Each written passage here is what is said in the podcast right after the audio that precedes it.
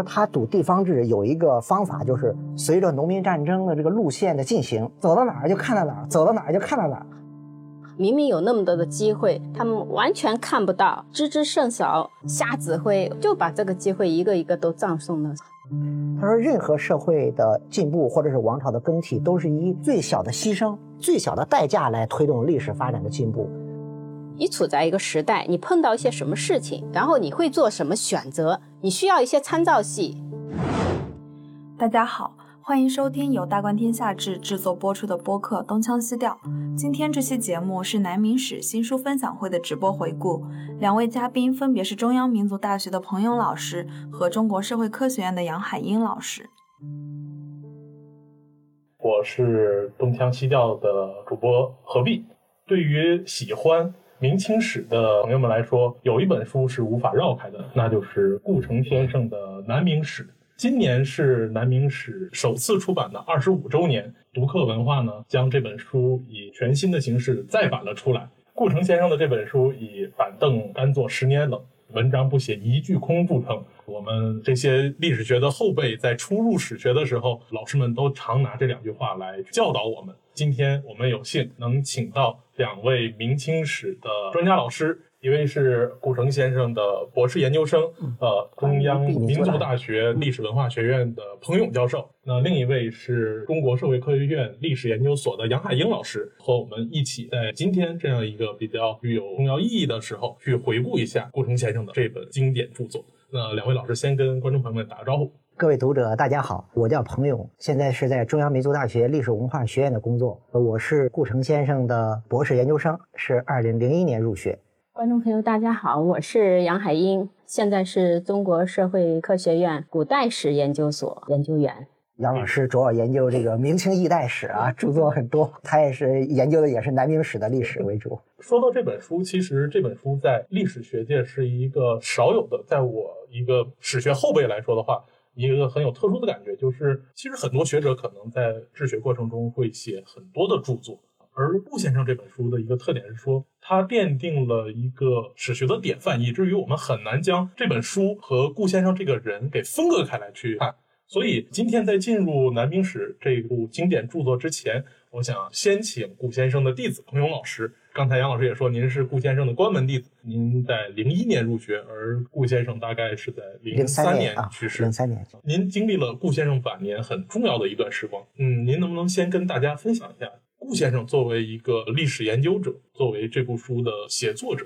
他在他在晚明史研究中所投入的精力，以及在写这部书的时候，有没有一些书背后我们这些读者不曾看到过的事情？啊，好，谢谢。其实我二零零一年入学的时候，这个书已经出版了四年，但是我最早报考顾先生的研究生是在一九九四年。我是九二年读硕士，九五年硕士毕业的前一年，就是一九九四年的秋天，到顾先生家里去拜访。我说希望报考他的博士，他当时说，呃，很欢迎啊。那个时候他就在给我讲，因为他的这个明末农民战争啊，还包括像河南人民出版社曾和他联系，想出他一个简明版的。他说其实他和河南的感情还是很深的，但是他说他手上的那个那时候南明史还没出版，他就给我讲，他说现在压力还是很大的，等等，就是这种提到了这本书。关于南明史的写作，我是在入学之后读书。顾先生他时不时的会给我讲到在写南明史的当时的一些故事。刚才主持人也讲到，其实顾先生就是两本专著，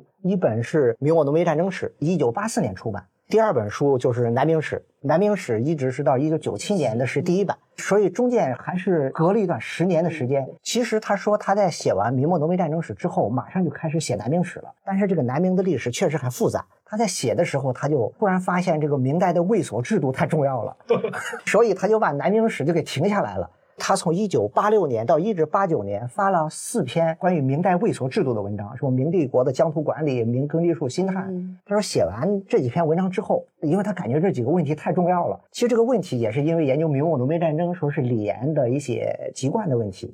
他在给我讲课的时候，他就说，他光抄那个南明史的材料，其实他去世之后，我帮他整理他的这个藏书，还有他的手稿，这就涉及到他的一个治学风格了。就是顾先生抄史料。它都是手抄的史料，它是在印刷厂定制的专门的稿纸，比我们这个纸要大一号，比我们这个现在的这个 A4 纸要要大一号，都是用的也是方格。但是他写的时候呢，有三分之一的这个纸是空白的。空的，嗯，他在这儿抄史料，这边是批注，而且顾先生的字写的非常的漂亮，就是白寿仪先生主编的那个《中国通史》那一套明史的第一本的那个题字是顾先生题的字，啊，就是你可以知道他的字确实写的很漂亮，所以他他的史料都是从图书馆里面抄过来的。其实让我印象最深的是，他说他去云南，在那住了一个多月。因为南明的最后那几年的活动是在昆明嘛，就是在云南，在昆明，所以他在昆明住了一个多月，天天在那儿抄材料，其中抄到了很多都是很珍贵的材料。现在很多学者说要搜集新材料，什么跑田野，尤其研究明清史。就是当年顾先生收集材料的那种方法也是跑田野的一种形式，但是他说我就天天在图书馆，真没有去旅游，没有一点时间去跑出去走走看看啊。顾先生还给我说到一个印象最深的特点，就是他无论是研究那个明末农民战争还是南明史，因为他都是农民军在地方打仗的历史。他说他读地方志有一个方法，就是随着农民战争的这个路线的进行，打到哪儿他就把地方志看到哪儿，嗯，走到哪儿就看到哪儿，走到哪儿就看到哪儿，所以最终来到了昆明这个地方，在云南。他就在那儿云南住了一个多月，把这地方志这样给看了。所以顾先生，大家都用竭泽而渔来形容他赌材料的这种精神。虽然说明清史的材料太多了，不一定你要做的竭泽而渔，其实也是不太可能的。但是至少就是这种精神是值得我们今天学习的。另外，他给我讲到南明史的第三个对我印象比较深的就是改稿子。他说之所以为什么迟迟不愿意交出版社，嗯一直催一直催，他交不了，就是他一直是手写，写着写着有新材料了，他就得改，改的乱了，他就得再抄。我们后来就整理他的手稿的时候，就一包一包一包。他说每抄一遍改一遍要小半年时间。现在这些手稿都捐给了北师大图书馆了，但是我们可以看到，就是封面是用那个旧的日历，那个挂历大夹子加上一本一本一本的，就是那么多的。所以你看他南明史的户记里面也交代，他说改来改去不能够做到尽善尽美。所有的人都来问他说，南明史是明末农民战争的姊妹篇，你这姐姐都已经出来十年了，怎么不见妹妹呢？所以他说就出版吧。我就先简单介绍他给我讲到，或者是我理解的这样三个比较印象深的这种印象。历史学作为一门专业的学问，它在研究过程中，传统的大家们都会强调要去手抄卡片，去抄史料。刚才老师您也讲，顾先生其实在前言里面也说到，说他嫌这种卡片太小，无法容纳他在抄史料过程中长篇幅的抄，所以他会专门定制您说的那种大纸。这样一个完全手抄的去和史料有个亲密接触的这样一个过程，对于我们现在的史学研究者，甚至不用说现在的史学研究者，就现在普通人，我们都生活在这样一个信息爆炸的一个状态，很难去体会先生当年在面对浩瀚的史料过程中去拣选、去写作、去分析这样一个很艰辛的历程。这样一本书《南明史》可以说是现在很多去研究明清一代，无论是明代的最后一段时期，还是清代开国的这样一段过渡的时期，这本书可以说是都无法绕过的。如此一部详实的书，杨老师，您作为明清一代史的研究专家，您去怎么理解顾先生这本书在您所研究的这个时段里面，它的具体的一个学术位置？不仅仅是学术的，它可能对于我们去理解一般意义上的中国历史、中国社会有一个怎样的重要意义呢？顾先生的这个南明史啊，秦晖先生当时写的那篇书评确实是好，而且顾先生自己也很满意。呃，就是在北京日报上对发的嘛对对对，那篇他说的那个，一个是一座里程碑嘛，嗯嗯，就是说迄今为止是南明史研究的一个里程碑。他写的三个超越，一个是对传统史学的超越，一个是对改革前史学的超越，还有一个是对当时流行史学的超越。我觉得他三个超越说明那个里程碑这个话到现在也没有过时，二十五年过去了。就我所知，好像南明史研究方面超越顾城先生的著作，现在还看不见。顾先生的这个梳理和研究，给我们后学奠定了基础开拓的道路，我们应该永远感激的。我没见过顾先生，但是呢，顾先生给我写的一封信是回信。呃，我现在想，好像已经想不太起来这个前因后果了。但是大概是两千年吧，我发了一篇文章。关于龙武政权，就南明龙武政权那个中心战略，写这篇文章呢，又要说到前面，我也是从中央民族大学毕业的，我是王忠汉先生的博士生。当时我们进去的时候，王先生年纪都大了，他指派我们的大师兄，就是那个姚念慈老师带着我们做具体的工作。姚老师对顾先生就非常的敬佩，老也跟我们说，这是一个为学术而生的人，说好像就是除了学术没有别的，是这样吧？呃，对，他是北师大毕业的。对对，所以我就想不起来了，我那个信的地址究竟是姚老师给我的呢，还是何先生给我的？因为我九六年毕业以后就直接进了社科院历史所，进所以后呢，所里就给派了两个导师，一个是马列的指导老师，那是当时是何志清先生，他是后来研究那个天地会很有名。另外一个就是业务指导老师，就是何林修先生。因为我自己好像对那种抽象的马列这种高深的理论，总觉得好像领会不好，所以愿意下份功夫去读一些有血有肉的史料之类的东西嘛。这方面呢，我跟何先接触的比较多。何先生跟顾先生的关系，他们私人关系很好，对，很好。对，所以呢，南明史出来之后，何先生是一个很长的抒情啊啊。是我进那历史所以后呢，当时何先对我的指导是毕业论文再继续往下做。当时王宗岸先生给我指定的毕业论文题目是写红尘愁，嗯，但是呢，我摸了一段材料之后，我说我写不出来，因为当时已经有三本书了，国内有两本，海外有一本。我想我怎么可能再写得出东西来？所以我自己就跟王先商量，我说我要改个题，不写往红尘走写东南师生了。后来就连滚带爬的就这样毕业了。毕业以后呢，进了历史所。完何先生说你要把这个题目再捡起来继续做，继续做红尘筹。对，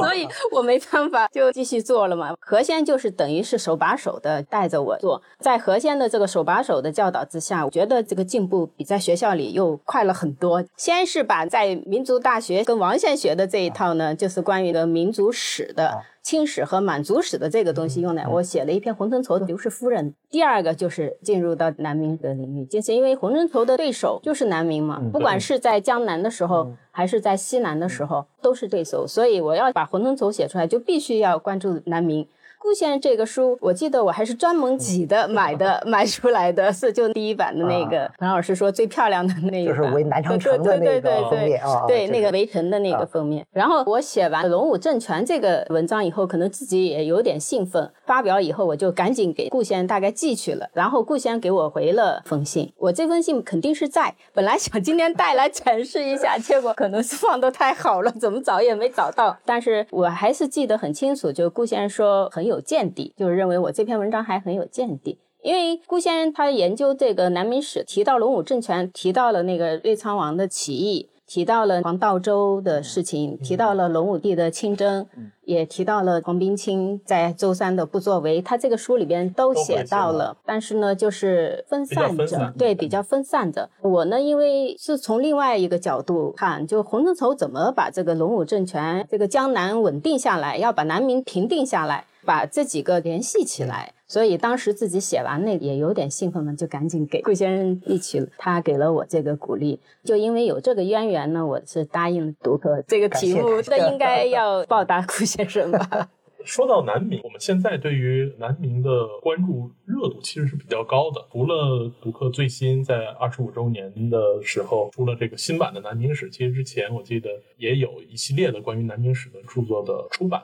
那么关于这部分的讨论，其实大家会有一个潜在的预设。这个预设其实是有一点，我们呃普通人学中学历史的时候给的一个基本的史观，认为中国的历史，特别在晚明呢，就在江南地区有资本主义萌芽的诞生。大家都在想，假如没有明清一代，中国的这个江南地区的社会会不会有一个继续发展的可能？以及明清一代给这个地区，我们知道有着非常惨烈的战争，无论是扬州还是在嘉定。都有非常惨烈的暴力活动。那这样一个特殊的时期，二位老师是怎么看南明在一五零零年以后的东亚世界所处这样一个位置，以及在这样的状况下，顾城先生写的这本书对于我们理解那段转折时期的历史，在哪个方面可能对于我们普通读者最有帮助？这样，我先简单说说，但是杨老师不对的，你批评啊。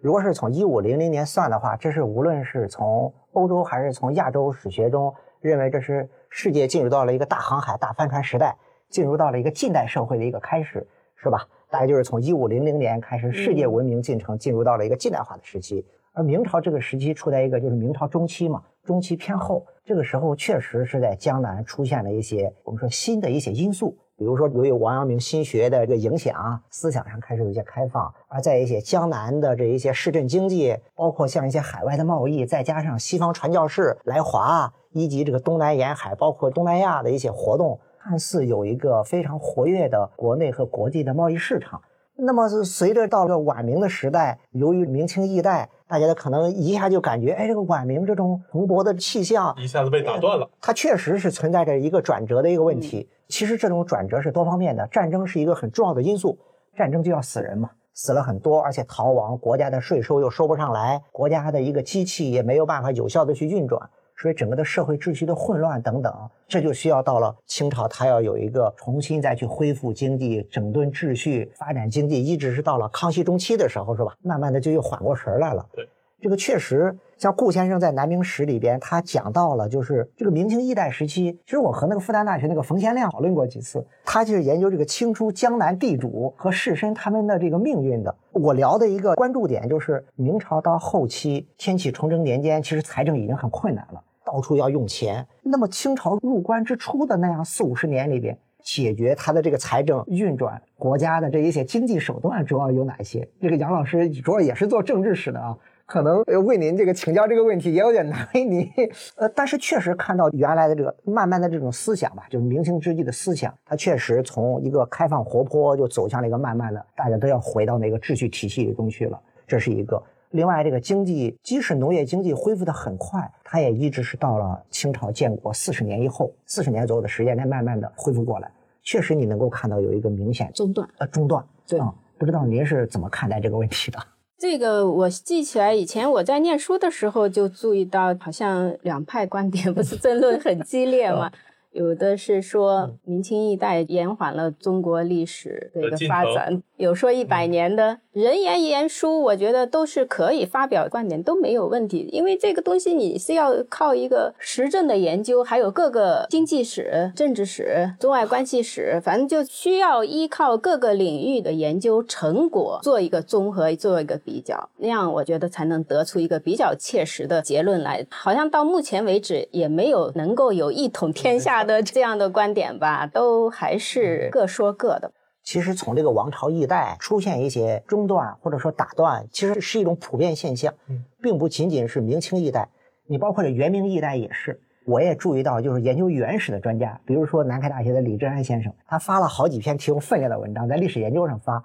他说是朱元璋建国，明朝建国打断了元朝后期很繁荣的经济和江南经济。他有这种类似的表述，甚至他把整个元朝很繁荣的海外贸易啊、江南经济和洪武初年的这么一种停滞去对比。他说：“你看江南的经济发展也给打破了。可能这个明清易代它稍不一样的就是。”这个明代后期的它那个社会繁荣度啊，它确实要比元朝的时候更高一些，所以它再下来的话，这个断崖式的可能这个对比度就会更明显一些。其实很多时候也是没有对比就没有伤害，因为在元末的时候，欧洲并没有呈现出似乎要有快速发展的迹象，而在一五零零年到一六零零年的时候，很显然欧洲已经进入到了一个发展的快车道，而相比而言，恰恰在东亚这个时候出现了明清一代。以至于可能对于我们中国读者来说，会认为这样一次的易代会不会对于中国的历史进程有着某种延缓？说到王朝易代，其实我们回到南明这样一个短暂的时期，假如我们将时间聚焦到顾先生开篇的几章的那一个时段，一六四四年到一六四五年，北京城被攻破后的一年多的这个时间里面，我们去看的话，会发现中国历史上这样一个剧烈变换的时间其实有很多，比如像东晋。永嘉之乱后的这一年，琅琊王南迁到建康；再比如像靖康之难，在东京汴梁被金兵攻破的时候，赵构也是南迁。我们会看到中原政权在面对北方长城外的游牧政权或者渔牧政权的强大的进攻压力下的时候，往往都会选择去南迁避难。而东晋，我们看到又延续了整个晋王朝的国祚一百余年，南宋同样也延续了一百多年。南明我们会看到，明朝在江南的底子要比前两个南方朝代会更好。它在南京有一整套的行政机构，同时这个江南又是它的赋税重地，而且我们也知道，这个朱元璋老家自己就是凤阳的淮西人，其实相对于北京来说也是在南边。为什么南明没能在顾先生开篇的这几章最关键的这一年去把握住这个时期，能去让明朝的国祚继续像晋和宋那样去延续百余年？这个顾先生不是在书里边已经提到了吗？就是内斗。顾先生在这个书题目里有个“顺治十一年是明清相争关键的一年”，他用了这个题目。其实并不止这一年是一个关键的，可以说年年都对。个龙武那个也是一个关键的 点，陕西江乡的北方人民那抗清斗争那个又是一个关键点。其实都提到了每一个，就包括那个西南永历的那个，都有很多的关键点。等于就是说，一方不断的失去机会，都没有踩准这些关键点，好好的机会就断送了。断送的根本原因就是内斗，并不是说外面的敌人强大，并不是说因为清军很强大，清军很能打，并不是说八旗是天下无敌，并不是的。因为他们用的都是这后期主要的主力是步营了，他用的是这些降兵降将，包括他用的红绳筹，就是看你怎么用人，怎么控制这些人，然后你采取什么政策，一个是政策，一个是人，这个方面南明跟清朝相对比而言，南明一步错了，一步又错了，一步又错了，关键就是他们内部斗争。那说到内斗，独克文化这次对于南明史抓住了很关键的点，就是强调他这种朝廷的内部动乱，特别是我们看到弘光政权其东林党和阉党的这样一个横党之争依然延续了下来，导致东光政权快速的灭亡。但我们向前回复的话，我们去看东晋，虽然说叫王与马共天下，但是东晋很快也有遭遇到了王敦之乱。同时在南宋的时候，我们看到赵构十二道金牌逼回岳飞，然后又将他以莫须有罪名斩于风波亭。我们会看到此前的南迁朝廷都存在内斗，而且中原王朝到了王朝末期，可以说它国力衰退或者朝廷腐败的重要的现象就是。他在人员派系上不断的去斗来斗去，以至于延误了很多关键点。可以说，南明的这段时期，他的内斗以至于并没有像其他朝代那样能够保证他这个朝廷去持续的存活下来的。在这样的一个比较上来说，两位老师，您认为南明的内斗跟此前的内斗可能会有什么样的差异呢？其实，首先从内斗来讲，上个星期江西师大的方志远老师给我发的私信。他说：“这次新版南明史抓住了内斗，我我说你怎么看？他说挺好的，什么内斗就要亡国，亡国也要内斗。他说，哎，这抓的挺好。我说这是独客他们抓的，这还真不是我的这个主意。因为从我的理解来讲，可能用那个内斗本身，它是一种比较显性的，很容易让大家就记住的，说哦他们在内斗。其实内斗，刚才你讲学术来讲，可能我们一般理解的就是所谓的这个党争了，是吧？党争，包括像那些什么顺案啊，什么逆臣啊，什么这这样一些。”确实，到了弘光政权的时候，到了南明，他们还在延续着是明朝后期的官员之间的这么一种争斗。当然，这个学界在这一点似乎已经从学术上讲得很清楚了。所谓的东林党，也只不过是一群为了谋写自己的私利的一些临时的一些组织而已，是吧？这这一点，顾先生在书里面说的很清楚。这一点说得很清楚，并不是什么真正的党，就是一个利益集团而已。嗯，其实你看，他们是重翻三案，到南明就是重翻三案。那些所谓的党争啊，或者说内斗，只不过是他们的一种手段和工具而已，还都是为了他们各自的利益。所以在这种情况下，为了自己的私利，而不是为了国家的利益，真正的还不是为了所谓明朝的复兴，就是为了自己小集团的利益而已。所以从这个角度上讲，他们还是持续了明朝后期的这样的一些，这样无论是文官还是武官个人的私利，是从这个角度来讲的。其实刚才那个杨老师也特别提到了，就是很多的关键点。本来他们可以把握住，就是从实力的对比上来讲，从这个各种力量的综合量化上来比较，它应该是能够去扭转的，所以都是关键点。那问题是南明后期它没有一个强有力的政权，很多人去打着南明的幌子、南明的旗号，都是在谋求自己的私利。你说就叫内斗也可以说它是叫有的时候就形成一盘散沙也可以。比如说他的长江之役是吧？大家都在等着郑成功啊。或者是他们对，或者是李定国怎么样，怎么多么厉害？最后实际上你发现，可能某一些力量都很厉害，但是加起来以后，它反而弱了。所以可能是从这些这个因素上导致，看着它很强大，地盘也很广，真能够连起来。所以顾先生这个书里边多次用了一个“先廉寡耻”是这个词，这是对一个学者来讲，用这样极富感情色彩的词语。呃，就因为这个书我不知道看了多少遍，因为总是要校对嘛。因因为那个这中间出过几版，我都是从头到尾的去看。顾先生像用这样。极富感情色彩的词，他很愤怒了，说明他已经愤怒到了极点，呃，愤怒到了极点，无耻之尤，无耻之尤，这个特别鲜明，所以就人们喜欢看，可能这也是一，因为他不仅分析鞭辟入里，那个力透纸背，而且铁证如山放在那儿，再加上这么富有感染力的语言，所以就人家特别爱读。我觉得确实，虽然看起来有点像小说，还真的有的时候读起来还像章回小说，对对，有点像章回小说，因为他。在写后边内容的时候，他会给你再稍微回顾一下上回讲到，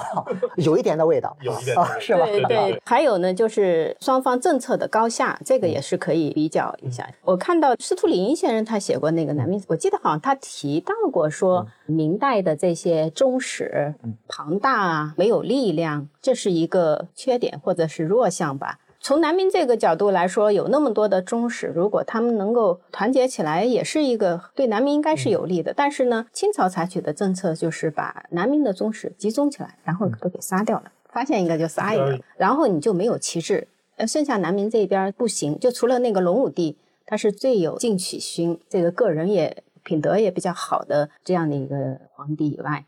你看，包括他对红光、对邵武，邵武他认为是完全没有意义，在人民史上，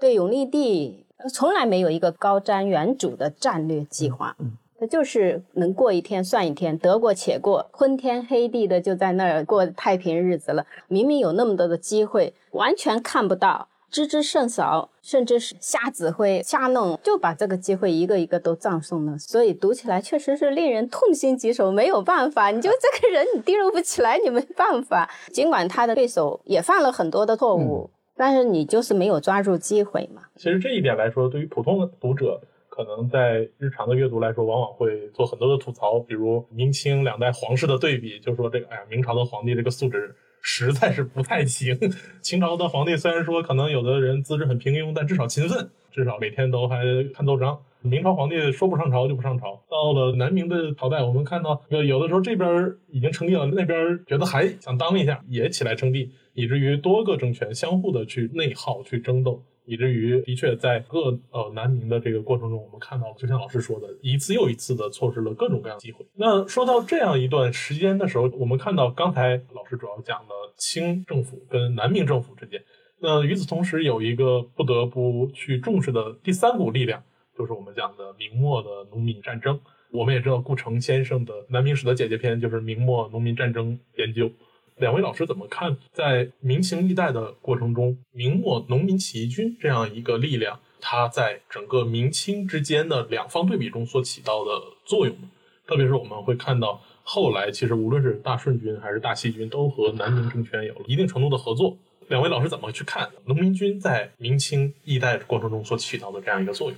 这个可能涉及到就是对农民起义或者农民战争的一个评价问题了，是吧？它是一个很关键的力量。嗯。只在时事当时的具体的事态上来说，农民军起到了一个什么样的作用呢？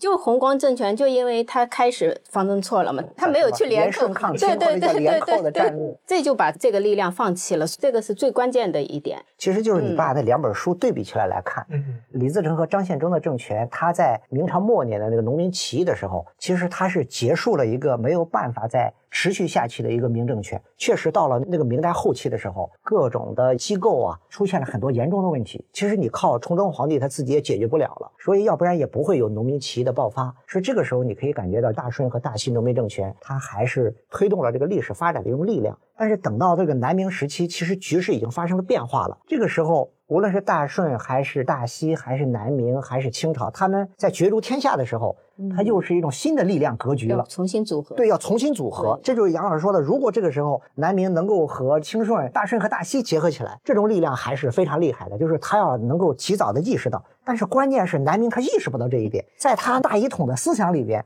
他连曾经降过大顺、大西的农民起义的这些官员都受不了，那更何况已经把崇祯皇帝给逼死的这个。这些力量他能够去联合，所以他意识不到这一点，但是恰恰反而是农民军他意识到了这一点，因为他们意识到了哦，清朝入关之后采取的这一些政策对于我们这个广大的人民群众是一个巨大的威胁了，反而他们开始去和南明去联合起来了。这真的还是一种战略眼光的问题。如果他们能够有很好的去联合起来，这也就是顾先生在南明史的时候就讲到联寇这种政策一旦提出之后怎么联的问题，能够形成一个。强大的战斗力，再去对抗清朝，这时候还是有很多关键点。所以就是对史可法，呃，顾先对史可法是就是评价不高，对评价不高。呃，但何先就觉得不要那么苛刻，苛刻，对，他觉得这个转变确实对他们来说太难了。嗯嗯。以前是一直都在平寇啊，嗯，这个平寇是他们从明末的一个很重要的任务啊，嗯那些官僚，然后一下子要变成战友，确实是很困难了，而所以平寇的时候那，都是刀尖舔血的这种血是战。是，啊是啊，你想像孙传庭啊对，他们那些洪承畴啊，原来就是都是这种平寇的大将啊。包括史可法，让他要一下子就转过来，要马上把敌人变成战友，确实对他们来说是是很困难。何先后来，你看他自己就做了关于史可法扬州幕府的那文臣和武将，其实他一直想再继续做下去，看看怎么个转变过程。基本上我觉得他也做完了。你看他这后来做的几篇文章都是补这个，就是说把哦这个环节，他想能够展现的更加丰富。其实从南明一开篇就错失了一个机会，没把这个扣及时 转变为有，就说领导人的那个目光确实是短视这个词，我觉得是顾先用的最多的，用的最短视，啊对对对，啊短视也是为了自己眼前的各自的利益对对对啊，那对对，个短视啊，对你就比较而言，像那个清军，他入关之初，他也在摸着石头过河嘛，他也犯了很多错。刚开始进展还挺顺利的，然后他们就开始想着这干是剃发啊、易服啊，而且这多尔衮的想法也多了，多了之后，他们自己就出问题了。出了之后，哎，他很快又纠正了。姚念慈老师他研究了是吧？哎，多尔衮慢慢也开始收了，收了之后，他又开始调整他的政策，继续的，因因为也出现过反清复明的一个高潮嘛，所以双方是在博弈，确实充满了很多。所以顾先生在《南明史》的序言里讲，他说这个历史的这个偶然性和必然性的问题，那一段说的是非常经典的，是吧？他说历史大抵很多都是偶然性的因素，所谓必然就是历史要发展，社会要进步，对对这是必然，其他是充满了很多这个变数和偶然的因素。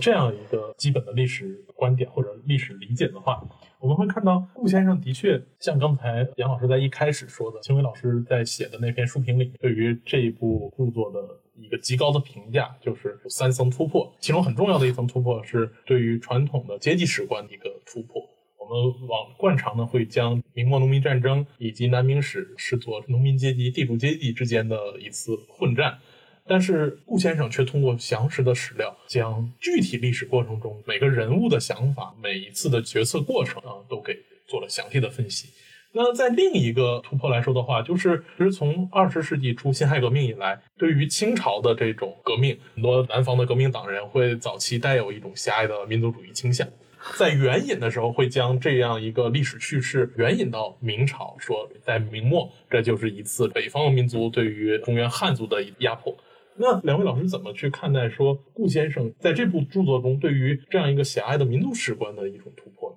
他是以民为本位，肯定抗清斗争，这个就是跟当时流行的说以清为本位，认为清的统一是历史的必然的这样的一个观点是针锋相对的，而且旗帜鲜明。我喜欢顾先生的对感旗帜这种态度，这种鲜明性。并不以成果来论英雄。对，并不是说以成败论英雄。我觉得当时的民族矛盾不容置疑的，就包括像江南那个明末的时候乱起来了，像那些什么薛鼻班呐、什么白头军啊，什么他们那时候是跟地主阶级斗争了。但是清军进来以后，一起实行剃发令，他们又跟清军也干上了，最后还是清军把这些人又都给杀了，又都给平了。其实通过具体的事例，你都能看出来，民族斗争那个时候确实是一个主线，就是它并不是一个简单的二十世纪的再发明而已，它在当时的那种历史条件下，的确是存在着非常严重的这样的一个矛盾的。顾先生他又讲到了，他说这个时期其实国内的主要矛盾已经发生了变化。对就刚才杨老师讲，就是晚明时期，如果我们加个标签的话，它还是社会矛盾，它是地主阶级和农民阶级的这样一种实际上它是一种社会矛盾。其实刚开始清朝统治者也注意到了，比如说他还是打着是为明朝能够去复仇啊这么一个幌子，而且他也宣布这些政策，也是把汉族的官员都给接纳了。但是过了两年，他才开始那一些所谓倒行逆施的民族的这样一些政策，这个时候他反而一下把火点的就给更旺了，所以他反而把。民族的这杆旗帜，让南明的就一些反清复明的这些旗帜就都给联合在一起了。所以顾先生他特别提到了说，这个时期当时的社会主要矛盾已经发生了变化你想想，那么几千年的，它是从文化上的一种统治，所以这个时候发生了一个很大的变化。但是，另外一个方面，我也认为，其实顾先生他还是尽可能的去回到这种历史研究的一种本身，就是回到最朴素的原点。很多人说的是顾老师什么黄汉什么什么什么大汉族主义。其实你再仔细去他的文章，他根本根本不是这样的，完全是没读懂顾先生的文章。顾先生还是说，他说任何社会的进步或者是王朝的更替，都是以最小的牺牲，对生产力做最小的破坏，以及最小的代价来推动历史发展的进步。确实，在清朝入关之初的时候，那个大量的一些屠杀啊，或者说这这些屠城啊，一些它是激起了人们更大的一种反抗。所以既有军事上的，也有文化上的，所以这个时期的一种民族矛盾变得非常的尖锐。所以后来你看，在这顺治的时候，这个满汉关系啊，这个民族矛盾的弥合就成了清朝统治者的一个很重要的问题了，是吧？他们自己也是有一个很大的一个变化，就政策上的反复啊，斗得很激烈。就是你反过来来看，这个民族问题在当时也是一个很重要的问题。对，如果不是这样的一个民族问题的话，不至于会出现三次抗清运动。你想，它是三次啊。第一次你说平了就平了，顺治一二年那时候剃发令，嗯，完了，你看到四五年第二次抗清高潮又起来了，江西的、山西的、三陕的，包括南方的，这次平定了以后。第三次又起来了，短短的十年之内就反复的出现抗清高潮，而且是大规模的、大范围的抗清高潮，面积很广。对，所以这是不否认的。就从我研究洪承畴来说，他第一次出镇江南，待了一段时间，坐在南京，就把隆武政权和鲁监国停下来了，他回去了，然后又起来了。江西的，尤其是那个山陕。秦晖先生说，是顾先生开创性的对北方抗清运动、南明北方斗争史的这个开创性研究，可以看一下那个 第一本的最后，他认为满洲贵族遇到了入关以来最大的挑战，四百九十七页，就说明就是又到了一个历史的关头了。江乡这些都已经降清了的，本来都已经是接受了他们的统治了，为什么又反了？包括江西的那些。而且多尔衮他亲征两次都是前所未有的举动。那个大同围城八个月没有下，就是没有外援呐。要是有外援的话，当时要是那永历政权这边帮他一下，或者是东南这边过去一部分力量，那这个形势再翻过来也未可知。清初这一段历史，这种机会太多了，这是一个。完了就是到洪承畴出征西南，坐镇长沙四年多，寸土未回呀。在那里待了那么久，不能前进一步啊？为什么呀？其实清朝力量根本不够，他统治不了这么一大块地区。但是就是因为那个孙可望跟那个李定国他们啊有矛盾，他们又斗了，对，又又斗起来了嘛。其实洪承畴都已经递了两次辞呈了。他说我干不下去了，我身体不好，我我请求退休，我要回家。等到他那个退休报告刚送出去，这边孙可望投降的人来了，要机会又来了。对对对呀，机会来了。但是你想，你已经递出报告了，清廷也已经看透的了，所以最后也没怎么给他好脸色嘛。每当在一个翻天覆地、巨大变化的一个时代或者一个社会里，每个人想的都不一样，他们选择的也都不一样，就好像现在我们说的三观不一样，都不能在同一个群里，是吧？是一样的，完全。都是一样的，但是呢，不管一个人也好，一个社会也好，你要有一个基本的底线嘛。当时你看，对明末清初天翻地覆的大动荡时代，那些有理想的、有底线的，他们壮怀激烈的那帮人就做了烈士了。稍微平缓一点的，就是消极抵抗呗，做移民，对，做移民呗，啊，做移民。即使是二臣，他也有不同的层次和分类。嗯，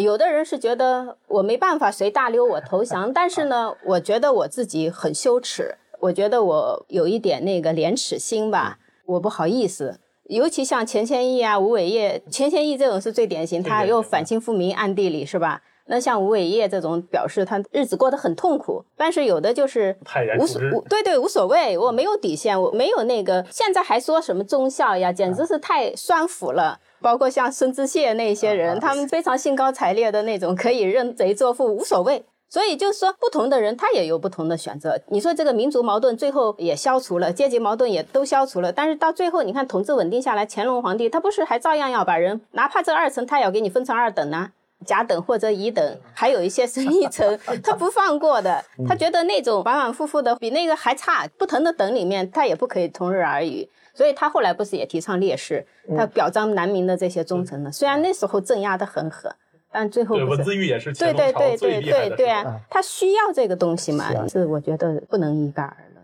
两位老师在读这本书的时候，呢，特别像彭老师您这个反反复复也读了很多遍了，有没有给两位老师印象最深刻的南明史中的一个人物？呃，其实这方面杨老师研究的更多，我研究的反而少。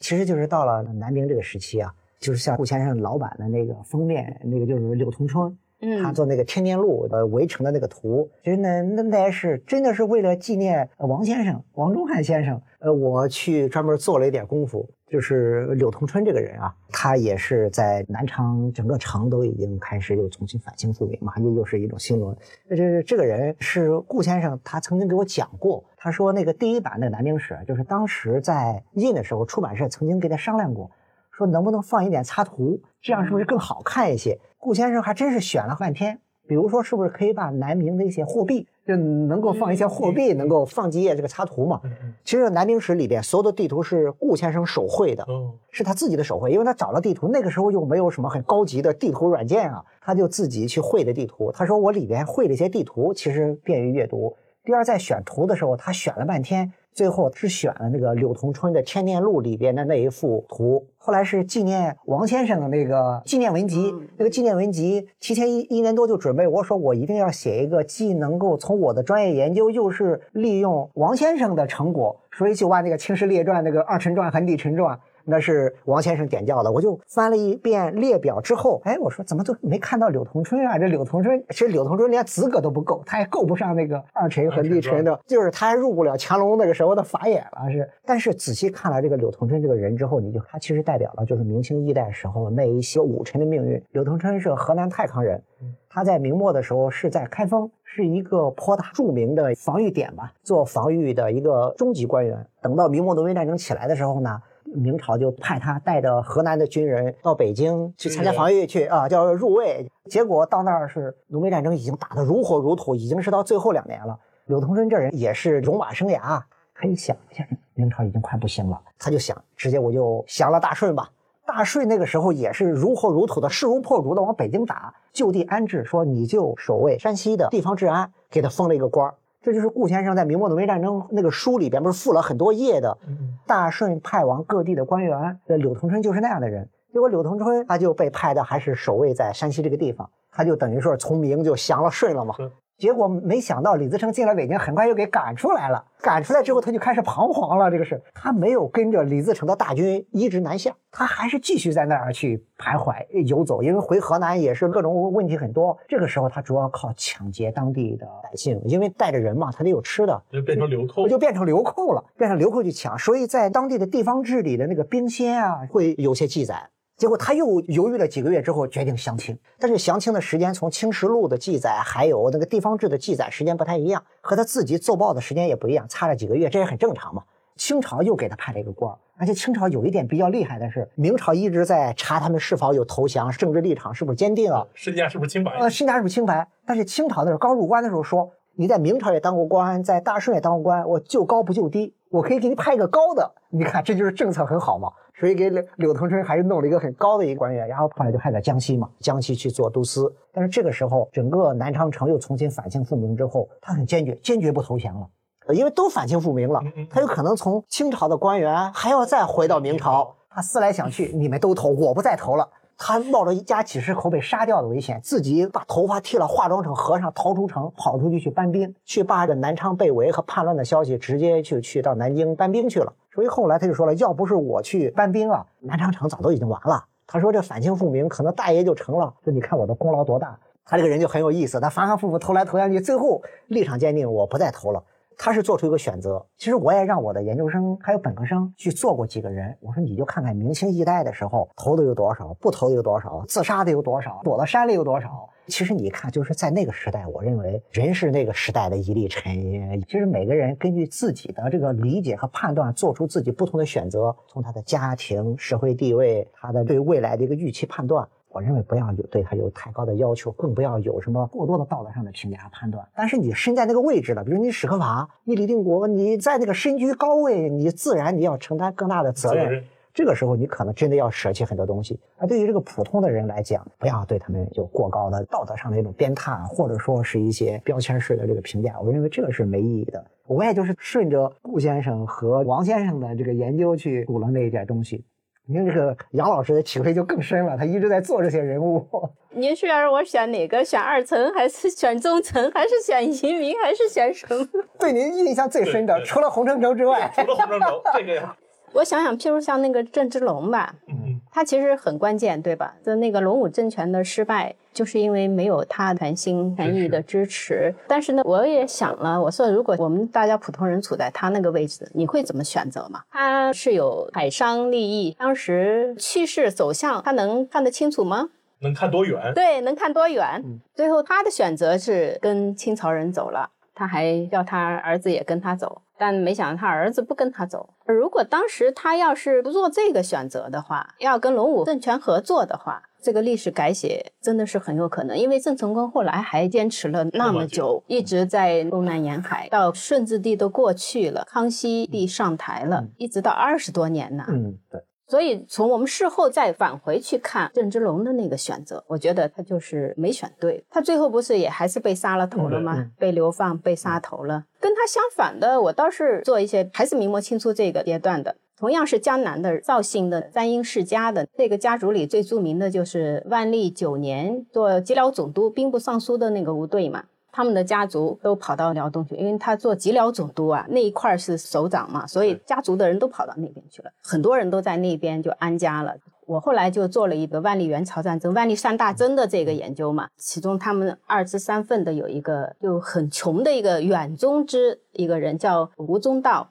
侧室出身，就说没什么正儿八经的出身的，做到了镇江游击，就是丹东那边做镇江游击，而且他到目前为止还在朝鲜，就现在的江华岛那个博物馆里还留下了一个石刻，就是他的。他们这个家族的很多人都很有意思，就明末清初发现后金这个势力起来了以后，这些人就死啊死，逃啊逃。还有的就是被杀掉很多，那留下来有一只就是吴信作的那个父亲的那一只嘛，他是被俘了，后来在代善，就是那个二贝勒，在他府上做管家做了十几年，到顺治初年进关以后，才开始到各地做知县。包括他那个儿子叫吴兴作，也是在江西萍乡做过知县，然后调到无锡。康熙十五年，三藩又起来了，像吴三桂啊这些三王这些人也很有意思。起来以后，这个吴兴作就突然就从那个知县一下子被提拔为福建安插使，就是说越级提拔，对对对，越级提拔走走得很高嘛。然后后世的人就都评价说，清代有两个人是艺术，一个是洪承畴，还有一个就是这个吴信作嘛。他原来是明代的世家子，但是因为被俘当了奴才包衣嘛，在八旗四族通谱里面是一个正红旗下的包衣，说他们是铁岭人。所以我觉得 很有意思，此书看的很有意思，他那个编的特离谱，他们的坟墓都在绍兴，都给变成了铁岭人，所以那个氏族通谱其实里面好问题好多好多了。但是他们这一支就是这样，所有的身家性命都压到了清这一面，还把老家的人都带出来了。他资助老家的人，还把他们带出来，然后自己造船，组织了军队，直接跟郑氏、郑景啊、刘国轩他们那个水师啊对打，就是你看，在福建前方打的最厉害的两个都绍兴人，还有一个姚启胜，福建总督，啊这个也是，这个是福建巡抚，很快就提起来了嘛，两年以后就十五年、十七年就提起来了。就这两个绍兴人跟郑氏武装对打，他们真的是把所有的身家性命都绑上去，像那个姚启胜也是啊，把所有的家产都变卖了。赌上了。对，赌赌上了，就是赌上了。你要是想三心二意的，或者说在面对这种你死我活的争夺江山、争夺政权的时候，如果还是三心二意的话，那你怎么可能成功嘛？定是要所有的身家摆上去嘛。所以回到郑芝龙的那个选择嘛，他是个典型三心二意没有获得好对对结果。对呀、所以我觉得蛮感慨的嘛。现在时间也差不多了，我想最后再请两位老师简单聊一聊。刚才我们讲到南明史这样一段时间里面，明清一代北方的清政府、南方的南明政府，然后有农民军三方的混战，在这样一个非常复杂的状态下呢，各种各样的历史的偶然性，有着各种各样的历史的插曲。假如我们把时间拉长一点，其实整个从晚明到清初。都还是我们明清史的普通的，无论是爱好还是读者，其实都是很关注的一个时段。一方面，我们会看到现在甚至都已经成了普及读物了，就是黄仁宇先生的这个万历十五年。再比如说清初蒋建国的红叶，这也是很多人都非常愿意作为一些甚至日常阅读来去读的。两位老师从自身的研究出发，去怎么看从晚明到清初最后这个时段的魅力？在这样一个时段里面，我们普通人再去阅读，无论是顾城先生的《南明史》，还是像万历十五年或者像红叶这一系列的著作的时候，我们可以在从中有着怎样的一个阅读获得？其实你我我们现在讲的南明史，在传统的教科书和认知中，一般就说明清史，是吧？其实南明史的这个时段，其实已经进入到了清代的历史，就是清初的这段历史。所以南明史有的时候你给大家去一提说南明史它究竟还是清史还是南明史，就是说它这个密切的这种关系。所以阅读就是这一段历史的时候，历史就是越精彩越复杂，越是这种跌宕起伏，可能对于大家的这个吸引力就越更大一些。其实我们经常也讲嘛，疾风知劲草，百方见忠臣。越是在关键的时候，越是在这种大变革时代，越是能够去看清很多历史的本来面目，看清很多人的面目，看清在历史发展的。常态之下的一种突变，就是那往往耐采更多的才是一种历史的真实。所以现在我们在阅读历史的时候，有人就说我经常看到很多违法乱纪的材料，这怎么规定的我不知道。我说规定的让你看也不看，你只有违法了，或者是你只有需要了你才去读它。刚才我们也聊到啊，因为明朝这个到了清初这一段历史，让大家很感慨的是，它本来是整个王朝更替中的其中一环。但是不一样的时候，大家要去对比。欧洲这个时候，它已经进入到了发展的一种快车道了，而到晚明时期，也确实出现了一些所谓叫资本主义萌芽，或者是这个近代化的一些因素。有人就认为这个时期已经成为世界的这种一体化的开端，什么什么白银化的浪潮啊，什么之类的，什么世界市场的构建等等。而进入到这个清朝之后，毫无疑问，我们一看，我们又重新回到了非常熟悉的味道，传统的帝制的时代。而且后来还又形成了一个所谓的一个康乾盛世，你一看还是熟悉的味道。等到一八四零年之后，再一次去对比的时候，你就会发现，一六四四年明朝灭亡。这一八四零年，这是两百年吧？不过两百年之后，怎么我们看到的，它怎么还是和一六四四年很多一样的东西呢？而整个的很多的一种症结，恰恰就是可以通过由明到清的这个转变的时候去找。比如刚才我们讲到的这个移民的这个心态的问题，本来还是叫参山涉水写良意，最后架不住整个一种时代的大势的一种裹挟，最后大家重新又回到了这么一种传统的秩序当中。所以到一八四零年，等到这个坚船利炮。真的是在中国被迫来去睁眼看世界的时候，你才发现，我们和一六四零年、一六四四年那个时候明朝的很多的又有些相似之处了呢。所以就是读南明史的时候，能给我们一个最大的启发。它确实有人说这是一部痛史，但是同时它也是给我们一个很好的反思的机会。刚才我们在讲到杨老师讲有很多关键的节点，大家都犯了很多错误。其实我认为，读者如果能够去读得认真的话，去列表列出来，你有多少优点，我有多少优点，你有多少缺点，我有多少缺点，你错过了多少，我错过了多少，最后他真的能够给我们提供很多这种历史的智慧。所以像顾城先生说，他说，如果你要把历史的一种结论当成是一种必然的话，那你这样和传统王朝的天命眷顾又有什么区别呢？像我们姚念慈老师，他也经常说过一句话，他说，如果你都去拿结论去论证它的必然的话。那么历史没有这种反思的精神，没有这种批判的精神，那你还去研究它干什么呢？所以，我们还是要从批判的、反思的角度读史，使人明智嘛。其实读南明史可以让人更加明智，而不是只是说血压上升了，真是这样的，大概是这样的理解啊。杨老师给总结，就是您研究南明史，就是这段历史一直吸引着您去坚持几十年去研究，肯定很有魅力啊。我觉得是这样的，南明史也好，明清史也好。历史也好，对一个人就是说，你要树立你的三观，我觉得这是一个不可缺少的一个东西。你处在一个时代，你碰到一些什么事情，然后你会做什么选择？你是怎么选？你需要一些参照系，就像你刚才说了，你说没有对比就没有伤害，你需要有些参照系，要不你怎么知道你该怎么选？你要怎么选？然后你这选了以后会有一些什么结果？总需要看一些现成的例子嘛。我觉得看历史这是最好的一个教科书嘛，尤其是南明史，它在这么短的一个时间内，把很多典型的东西都给你集中在这一块了。你就看这一部书，你就能得到很多很多，包括这里面都提了各种类型的人都有，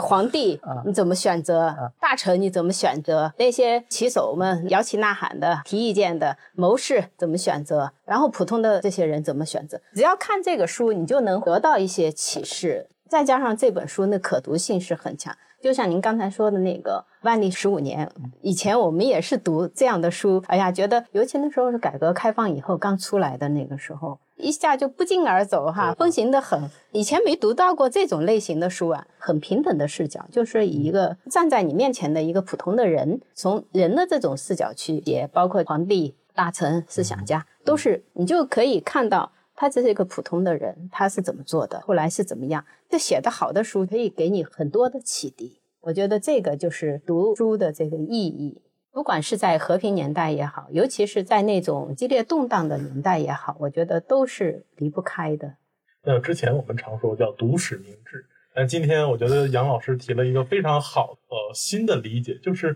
读史是在确立一个新的坐标系。对于我们普通人，在日常生活中可能都会遇到各种各样的选择。现在我们又处在一个非常重要的转折时期，这样一个经典的历史研究。对于我们普通人来说，去确定人生的坐标系，去确定自己生活中的各种选择的参照，我觉得都是一个非常有意义的一著作。非常感谢两位老师在南明史首次出版二十五周年这样一个特殊的时期，接受读客的邀请，和我们一起分享对于南明史的感悟，对于南明史的理解。再次感谢两位老师。嗯，我觉得你总结的比我好。好的啊，谢谢。